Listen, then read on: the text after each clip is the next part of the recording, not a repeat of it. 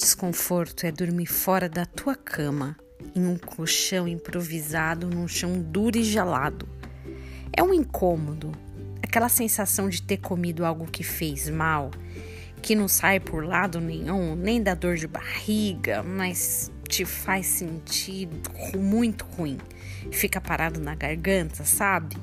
É sapato e roupa apertados.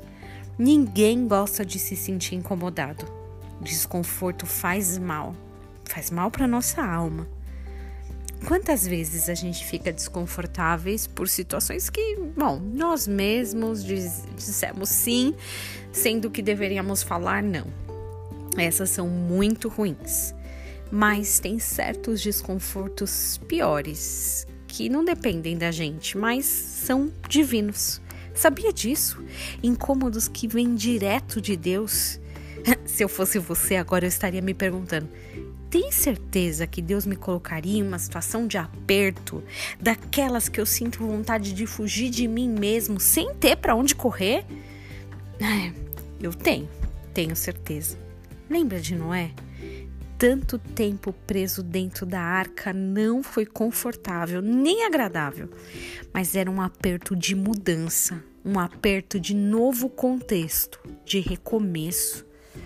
Pode ser que agora mesmo você esteja aí sentindo dentro da tua arca tão apertado que parece estar no meio dos dois elefantes, bem espremido.